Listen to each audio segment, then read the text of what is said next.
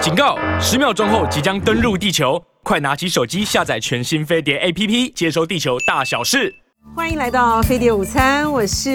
尹乃菁哦。今天天气非常好，还蛮热的。嗯，现在可能应该有到二十六度啊，太阳很好，刚好可以趁着这两天呢，嗯，可以做点大扫除啊，晒晒晒晒这个衣服啊，啊，做一些这个整理啊。嗯，下礼拜就过年了，哎，今天现在二十三度左右哈，呃，哦不，二十五度哈，嗯，天气很好，然后呃，下礼拜就过年了，嗯、可大家可以呢把握这两天这个天气阳光很好的这个时间呢，来做一点这个清扫。呃，我小时候呢，因为我妈妈非常的会做菜。所以说在，呃过年前的时候，他都要我妈花很大的这个功夫啊，准备各式各样的年菜，灌香肠啊，然后晒腊肉啊啊。那我小时候呢，我家里有一只猫，啊，那只猫咪呢，它是它是自己跑来的，然后呃，在我们在院子里面 晒这些这个什么晒香肠或什么，它就会去，它就会去，它就会去抓，其实蛮可爱的啊，那个画面和那个场景。那呃，光是忙年菜，其实就要忙上大半个月啊。然后有很多的手工菜、功夫菜呢，都要事前的这个准备，这个弄好。嗯、后来我妈妈年纪大了，这个身体比较不这么，身体比较不这么好，没有这么的利落的时候，她其实已经有很多年就没有再做这个年年菜了。那嗯，我觉得其实很可惜，很可惜的是，在我 我一样都没有学会啊，我一样都没有学会，所以很多就都失传了。像这个，我觉得我们家做的这个狮子头呢是最好吃的啊。我们家的狮子头不炸的啊。现在呃，大家吃到的这个狮子头，大部分都是这个肉丸这样打，然后这个呃捏了之后呢，它要炸啊。呃，陈安琪老师，这个傅培梅老师的这个女儿，陈安琪老师他们家的这个狮子头也是炸，我们家的狮子头是不炸的啊。然后它是靠那个蛋，是靠蛋清吧，哈、让它这样子的凝固，然后都要去甩那个狮子头，就是甩出那个粘性来，甩出粘性来，然后再嗯、呃、红烧或是清炖呢，都非常的好吃啊。嗯，对我就不会做哈、现在呢已经就只能够想念了啊。好，我们来看一下台北股市。台北股市呢，目前是小跌，小跌了十三点五五点，指数来到一万四千七百三十七点八九点，跌幅是百分之零点零九。呃，亚洲的主要的股市呢，也都是下跌。香港恒生指数呢，下跌了一百零七点七五点，跌幅是百分之零点五零。上海综合指数呢，下跌了七点一三点，跌幅是百分之零点二三。深圳综合指数呢，下跌了三点零一点，跌幅是百分之零点零三。好，这是股市。好，另外呢，嗯，今天星期四嘛，对不对？今天星期四呢，就是行政院院会啊。嗯，行政院院会呢，今天就通过了，嗯，就是要发现金了哈。嗯。这个特别条例草案，嗯，就普发现金呢六千元，然后送到这个立法院之后呢，立法院呢就会本来明天是休会嘛，然后会加开，会加开哈。那到底是会延长到比如十九号，是不是到最后是？然后能不能赶在这个会期里面呢，让它通过？嗯，国民党是说没有问问问题啊，那民进党方面呢？现在要看呃怎么样在这个法案的这个进度上面加紧。那这个六这个通过的通过的呃特别特别条例草案呢，其中呢，嗯，它在超收的这个税收四千五百亿里面，中央可以运用的经费上限呢是三千八百亿啊，然后呢。这个一千亿呢是要用在拨补劳保和健保的基金的财务缺口啊，然后挹注台电进行电价补贴，然后呃，这个在苏贞昌他。宣布哈，就是要发六千块这个现金之后呢，就传出来讯息说，其实蔡英文是被突袭了啊。他蔡英文被突袭了，他原先根本不知道啊。他甚至于在这个元旦讲话的时候，都已经讲了这个呃钱要用在刀口上呢。他是反对这个钱呢是发给这个民众的，可是呢，苏贞昌呢却在呃，使出了这一招来进行他的阁揆保卫战。那这个是不是就是埋下了蔡英文觉得说非换苏贞昌不可呢？啊，那蔡英文昨天跟这个苏贞昌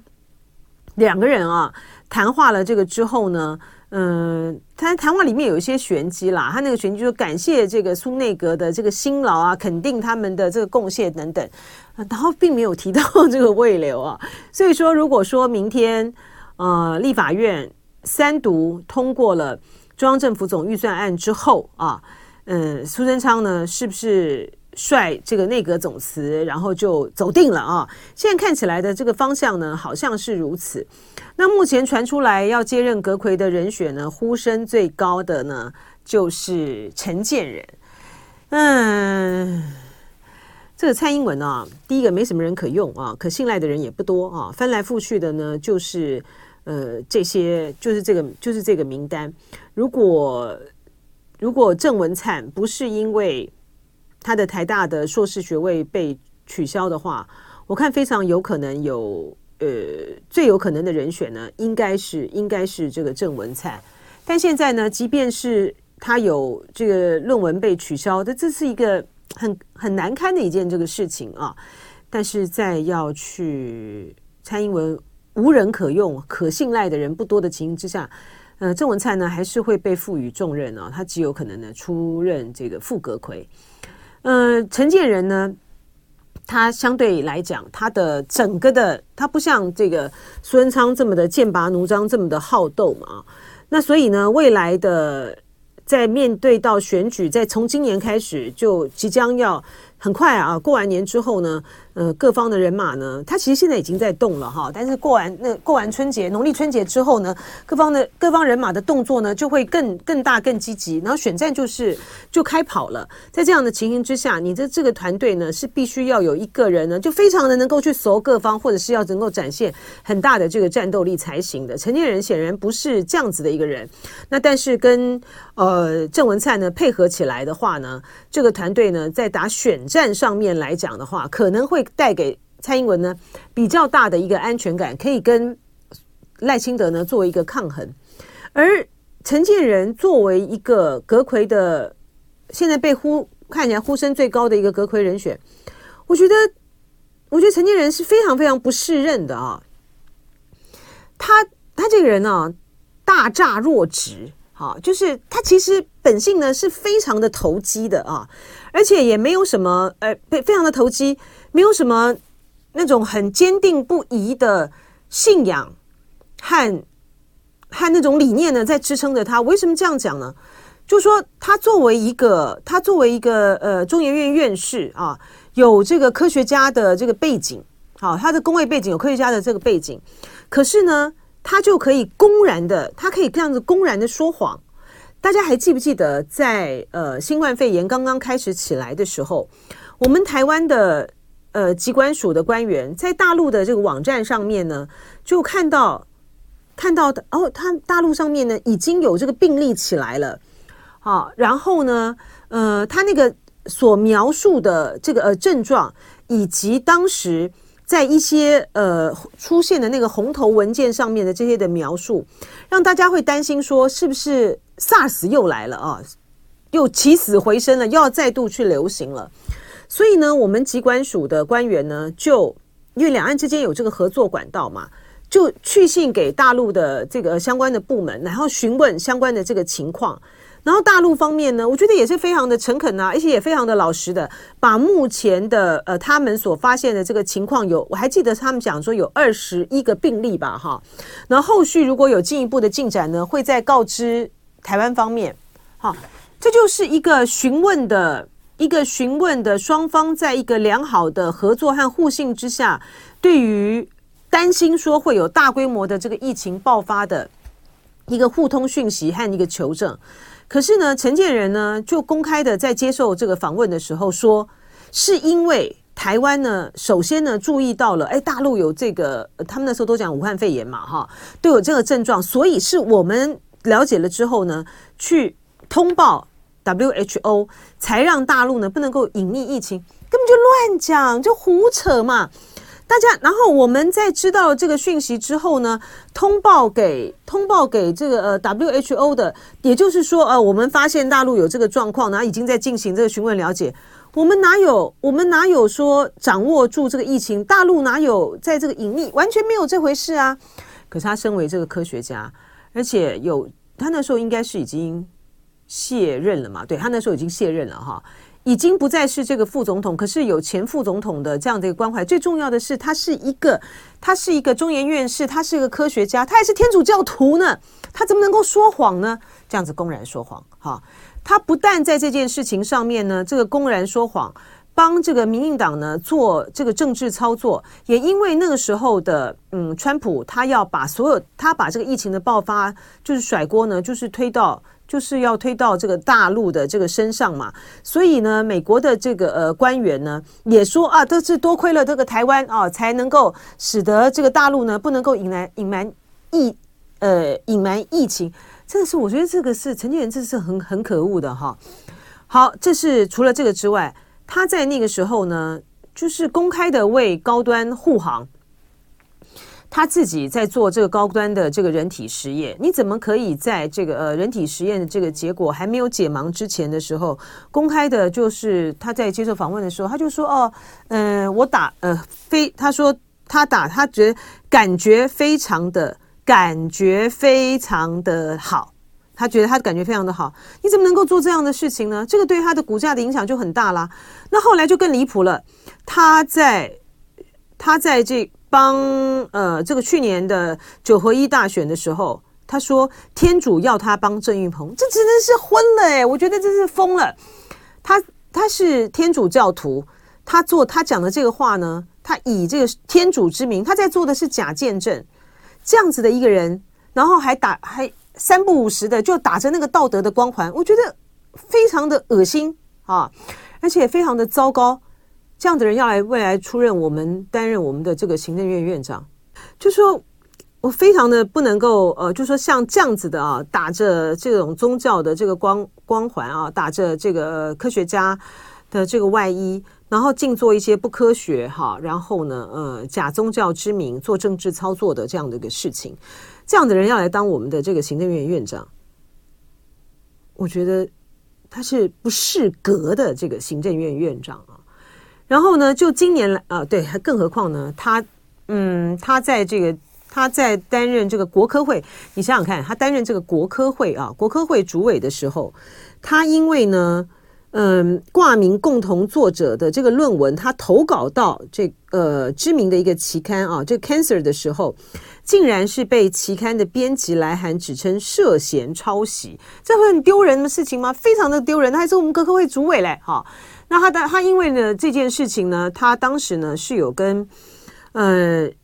请辞了哈，哎那时候的行政院长就是苏贞昌哈，请辞然后获得这获得这个慰慰留哈，那嗯那些所以说如果未来他就是。就是呃，陈建仁再搭上这个郑文灿是我们的这个正副院长的话，所以国民党就在笑说这个是蔡英文喜欢抄袭的人啊，就是抄袭那个他自己的论文就都说不清楚嘛哈，所以他们就是不在意这件不在意这件事情哈。我们的我们的整个的这个政府从上到下的这个格调和这个伦理观念是非常的是非常的堕落，非常的沦丧的啊。好，这个要看明天呃苏贞昌。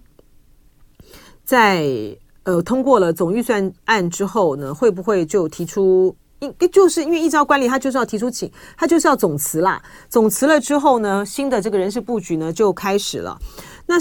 这一这一年的这个内阁来讲，他其实责任是非常非常的重大的。首先，我们就要面对的就是有关于我们的能源啊，能源安全的问题。从今年开始呢，核二什么要开始就要退退，要开始除役了。那在这样的情况之下，我们的呃电够用吗？能源的配比是怎么样？你台电的这个严重的亏损，你接下来要怎么样收拾这个烂摊子？这个用电的安全、用水的安全，嗯，这都是非常严肃的这个事情啊。那嗯，我到目前为止，我也没有听过，我也没有听过。呃，陈建仁他在有关于能源的问题上面，那他的态度到底是什么啊？在当这个核能已经被像欧洲，欧洲这么在乎，这么在乎能呃环保议题的呃这个欧盟呢，都已经把能源呢视为呃核能视为干净能能源的时候，民进党还在抱着还在抱着这个非常老旧的哈这个呃观念呢，呃就不让这个呃核能呢继续的在台湾来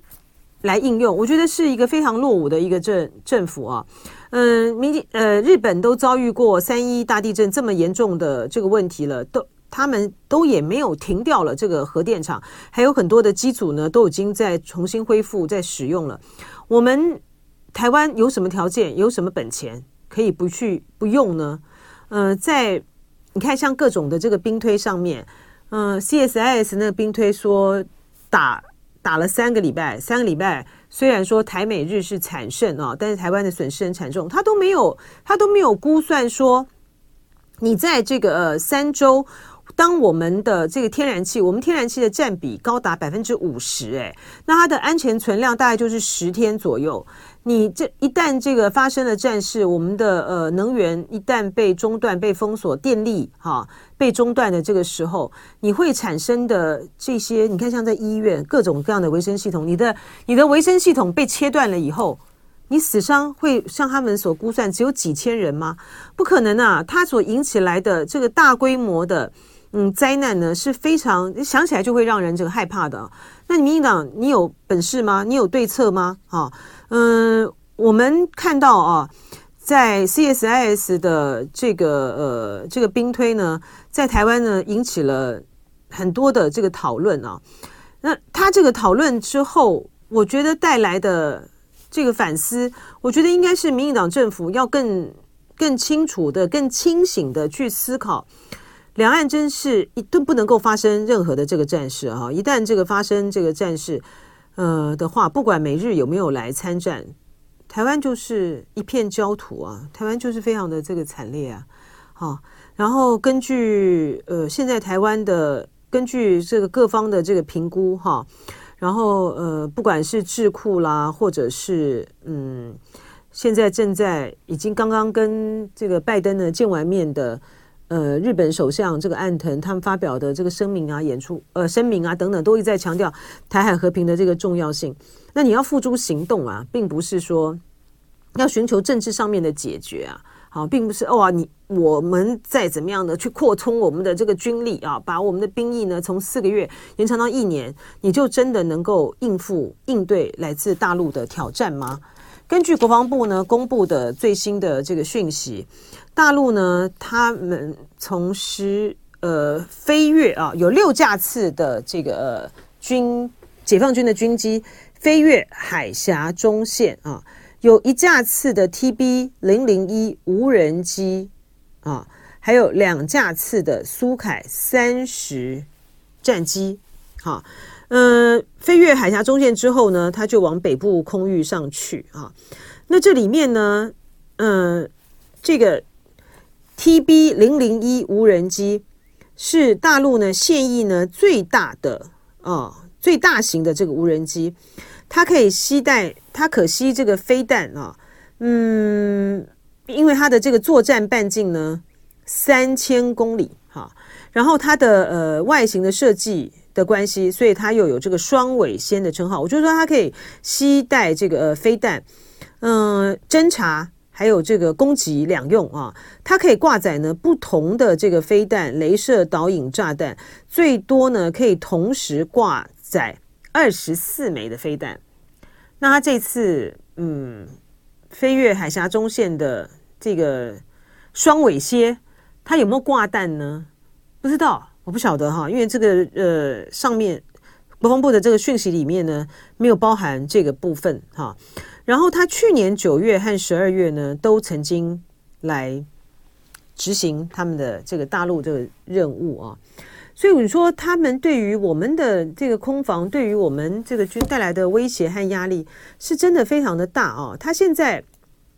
大陆透过他的演习，或者是说不是演习，哈，就或者说不是演习，而是他的，我现在就说他这简直是乘客一样哈，每天呢就是各种不同。呃不同形形式的这个军机，然后飞越呃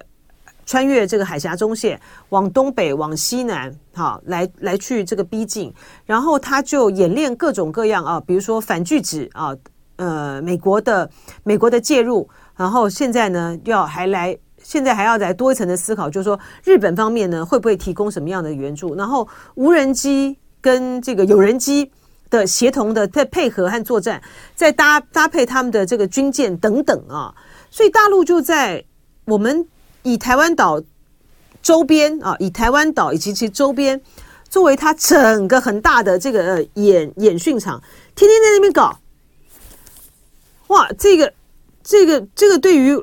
这个对于我们台湾的呃台湾的这个空防来讲的压力呢，是非常的这个沉重啊。当它呃是挂弹来这个飞行，然后飞穿越海峡中线的时候，嗯，我们的这个防空飞弹啊等等啊，要对准它之外，我们的军机呢也要去也要去也要去这个应对哈。嗯，我们有多少的这个军机，我们能够承担多少的这个任务？当这个大陆的这个军舰呢，常常态性的啊，在我们的门户外面去像站岗式的这个看守的时候，我们的海军要负担的这个、任务和压力又有多沉重？你看这个 CSIS 的这个兵推，我们是海军，这是全毁耶，海军全毁耶！我有 我有好朋友的儿子呢，就就是海军。他妈妈看到这种看到这种新闻，看到这种兵推，都着急死了，真的真的是真的是担不担心？当然当然是担心啊，这真是吓死了。好，然后呢，呃，美国的知名的智库啊，外交事务协会，好，我们来来谈看一下他他们所做的这个评评估报告哈，这个外交。事务协会啊，啊，外交关系委员会啊，Council on Foreign Relations，他最近公布的一个呃调查呢，显示，二零二三年全球危机风险，台海的军事冲突呢是最受到关注的议题。他的外交关系协会呢下属的预防行动中心，他针对了呃三十个正在进行。或是可能发生的冲突呢，呃，来进行评估。他邀请了将近五百四十位的专家啊，根据事件发生或升级的可能性，还有它对于美国的影响，呃，可能性啊的影响程度啦，把冲突分为三个风险指数等级。风险指数最高的是 Tier One 第一梯队啊，这里面呢，首先提到的。在第一梯队里面，风险最高的就是台海，就是台海军事冲突。好，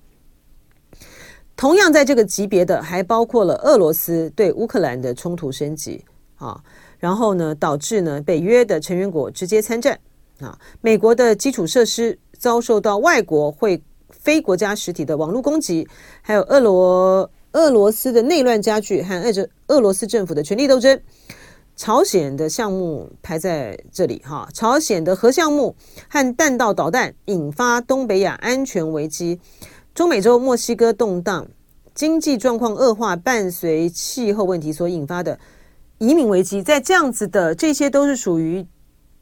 风险指数属于第一梯队里面，呃，被认为呢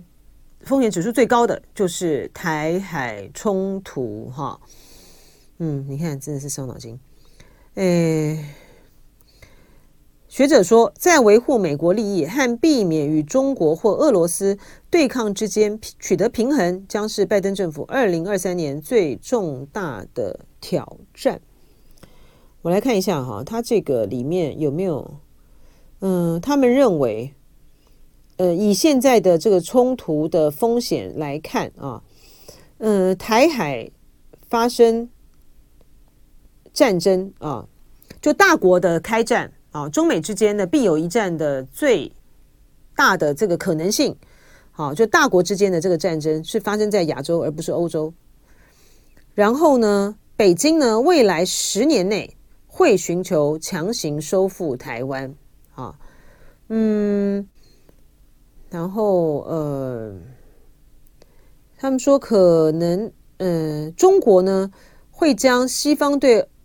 呃二零二二年入侵乌克兰反应纳入北京武统台湾的策略。国际是社会会被追究如何追究普京发动战争的责责任啊，将成为中共领导人习近平的关注重点。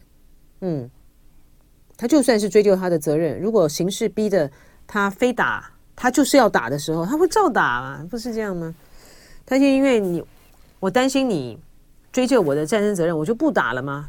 不会吗。然后 CSIS 的那个呃兵推，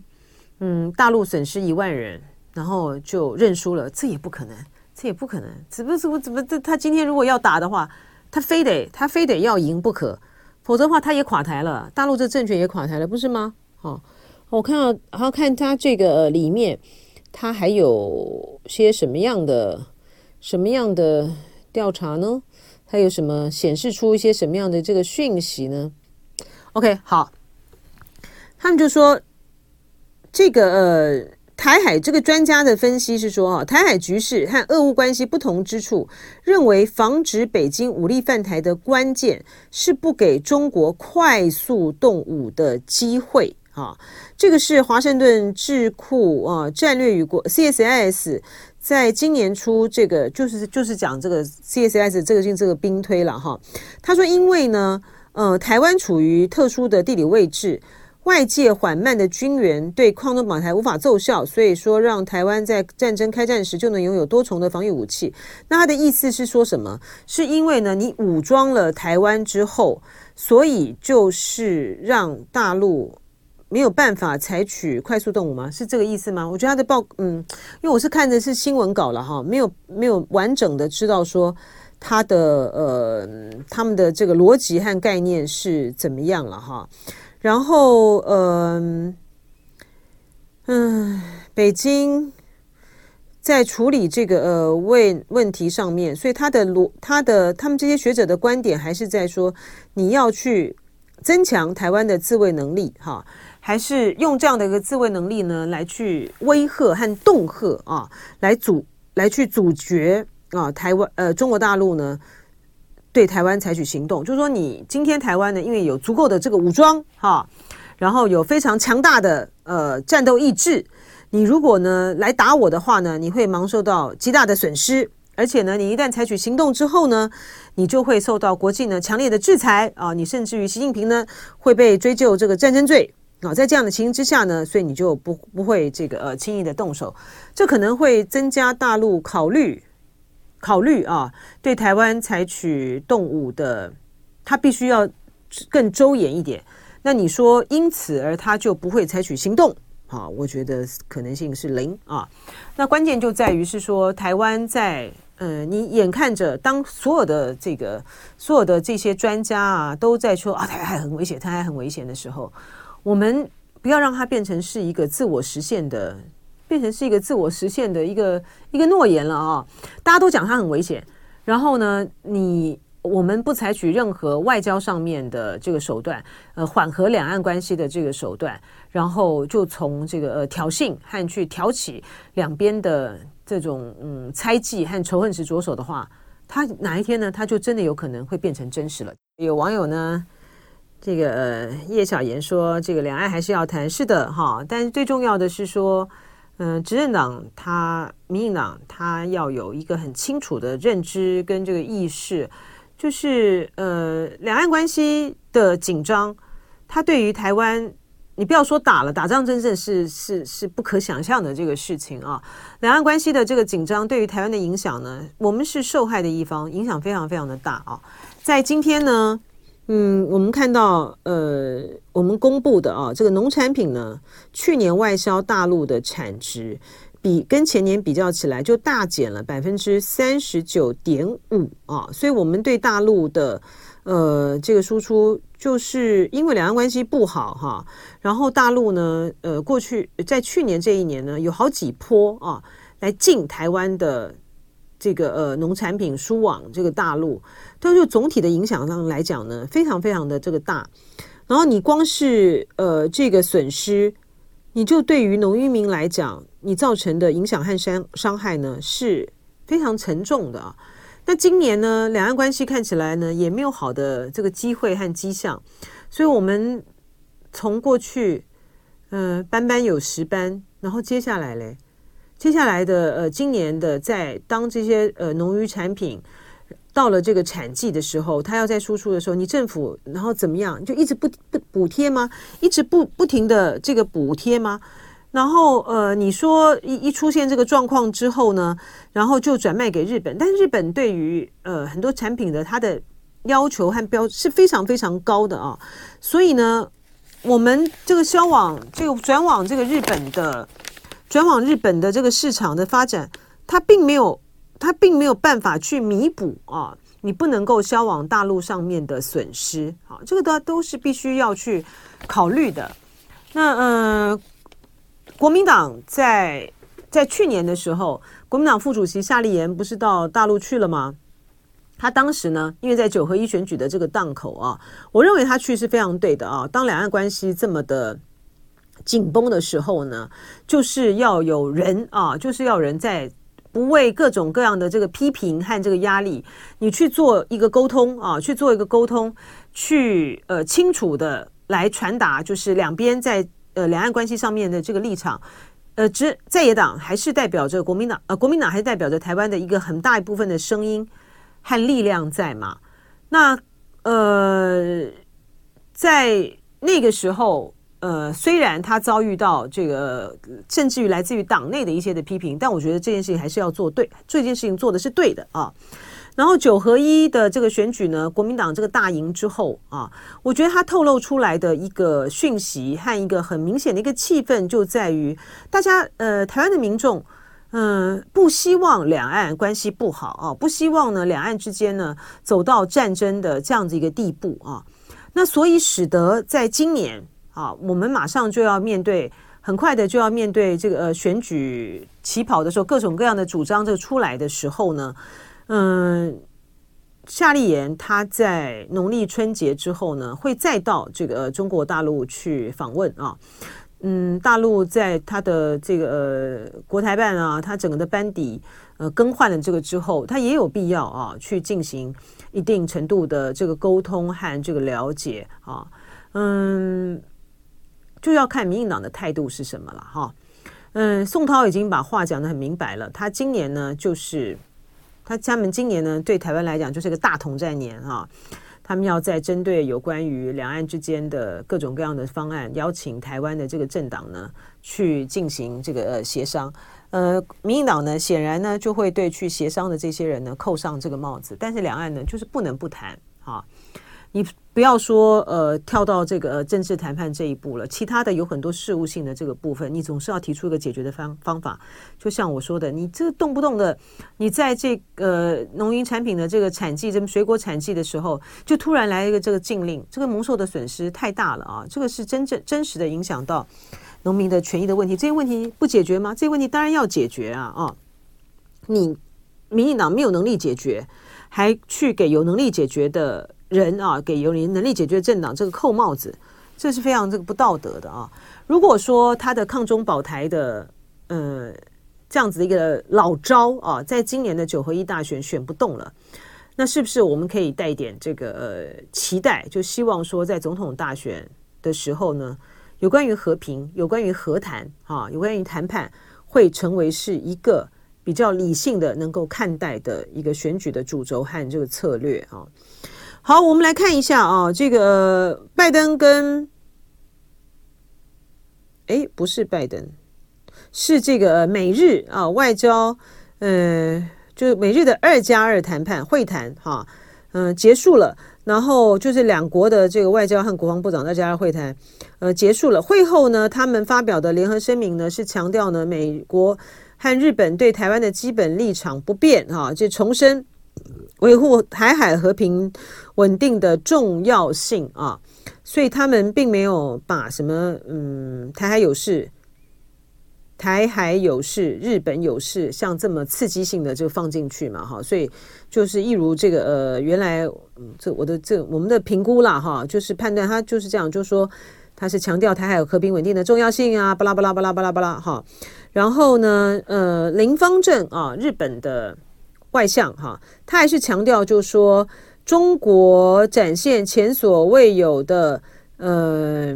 最大的战略挑战啊，然后中国所。为了他的自身的利益所采取外交政策，引起日美同盟和国际社会严正关切哈，所以呢，美日会持续合作，反对中国改变东海现状。对他们来讲，就是钓鱼台这边问题嘛哈。东海现状，继续反对中国在南海非法主张和胁迫挑衅的行为啊。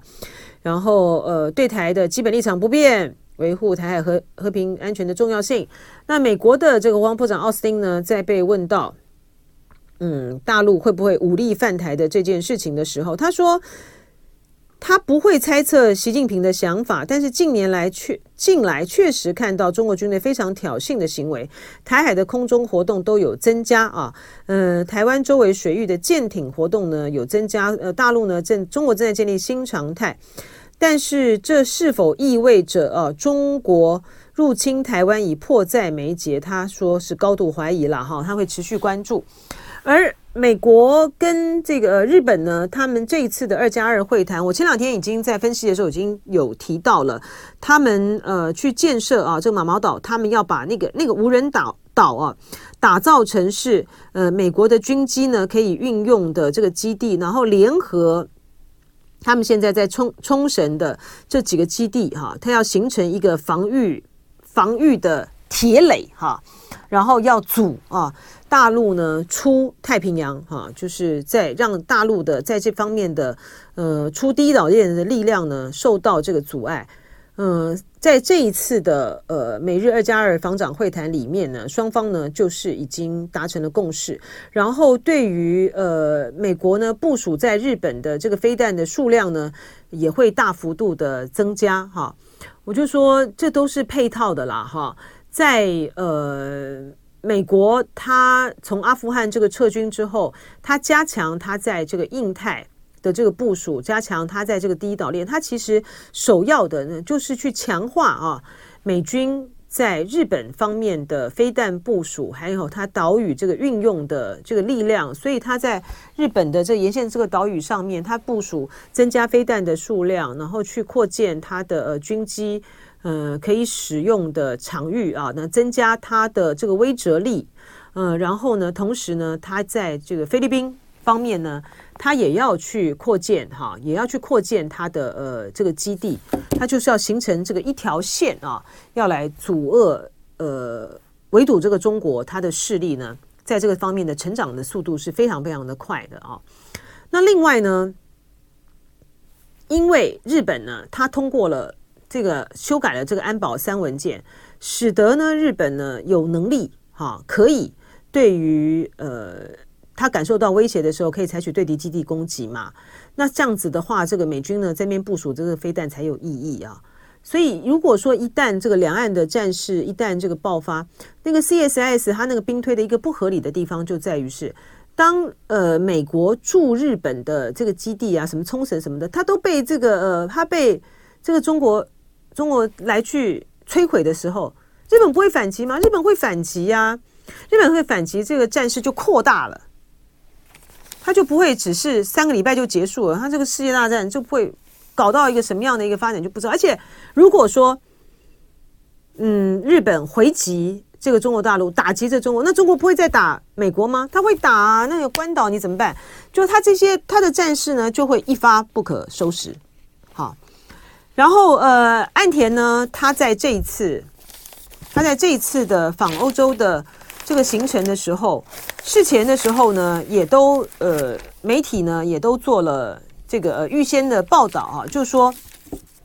日本和英国呢签署了相互准入协定，哈，呃，英国呢就成为第一个可以在日本驻军的欧洲国家啊，呃。这样子的一个战略合作态势，使得日本跟英国他们其实就形成了一个准军事同盟的关系啊。然后英国的这个势力呢，再次的这个深入到亚太这块区域来啊。我我们现在关注的是说，当这个英国居中去牵线哈。然后让澳洲呢，就是他们打造那个 AUKUS 那个协议啊，去帮澳洲打造这个核子潜艇。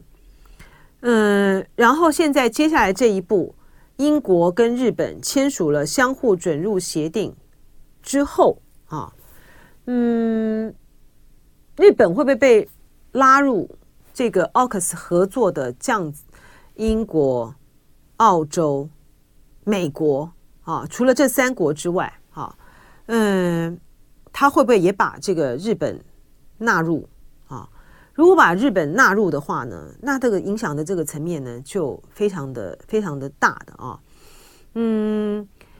现在呢，韩国也起来了这样子的一个声，韩国已经起来这样的声音。其实在，在这个川普的那个时候就有了啊，他们要要拥有这个核核武器这样的能力哈。嗯，可是呢，拜登政府呢一直在一直在拒绝中哈。呃，包括就说，呃，尹锡悦在之前接受访问的时候说，双方两个国家呢要进行要进行这个核方面的这个演习，也被拜登这个否认哈，因为拜登说这个没没有啊，那个呃日本呃不不韩国他并没有这个核武器嘛，所以双方怎么进行这样子的联合演习，这没有办法啊。嗯、呃，但是呢，日韩国呢，他切切实实感受到。呃，来自于朝鲜的这个威胁，朝鲜呢夹核自重啊，然后它的它的试射的导弹的挑战越来越大哈，它应对包括日本、包括韩国、包括美国啊，应对朝鲜的这个呃核弹的这个威胁呢，其实是越来越大。那在这样的情形之下，呃，韩国呢，他就也想要拥有，但是呢，如果说韩国能有个拥有的话，那它韩国就会变成是。一个被攻击的一个目标，然后这个核的核武的这个扩散呢，就延伸到这个亚太这个区域来说，带成的这个区域的风险和危险性呢，它是大幅的这个增高的。这个对于日本来讲，也是一个很很难的一个议题啊。呃，我们知道这个日本首相呢，他来自于这个岸田啊，他来自于这个广岛。呃，作为在二次世界大战之中的一个核爆的一个呃受。受创惨重的、惨重的这个地方，嗯，岸田他在于非核啊，和在于禁核的这个立场上面呢，是非常的、是非常的坚定的。他也提出来说，要在呃 G seven 这次在广岛啊召开的这个 G seven 的会议的时候呢，要提这个核裁军啊。但是当这个日英签署了互相互准入协定，而且在之前的时候，AUKUS 会议的时候，其实已经有提出有被提出来说，日本要不要被纳入的时候，这个有关于核武器哈，在这个亚太这个区域上面，在日本这边扩散呢，它已经成为了是一个热一个热议题，而且是一个没有办法回避的议题。我们今天时间到了，拜拜。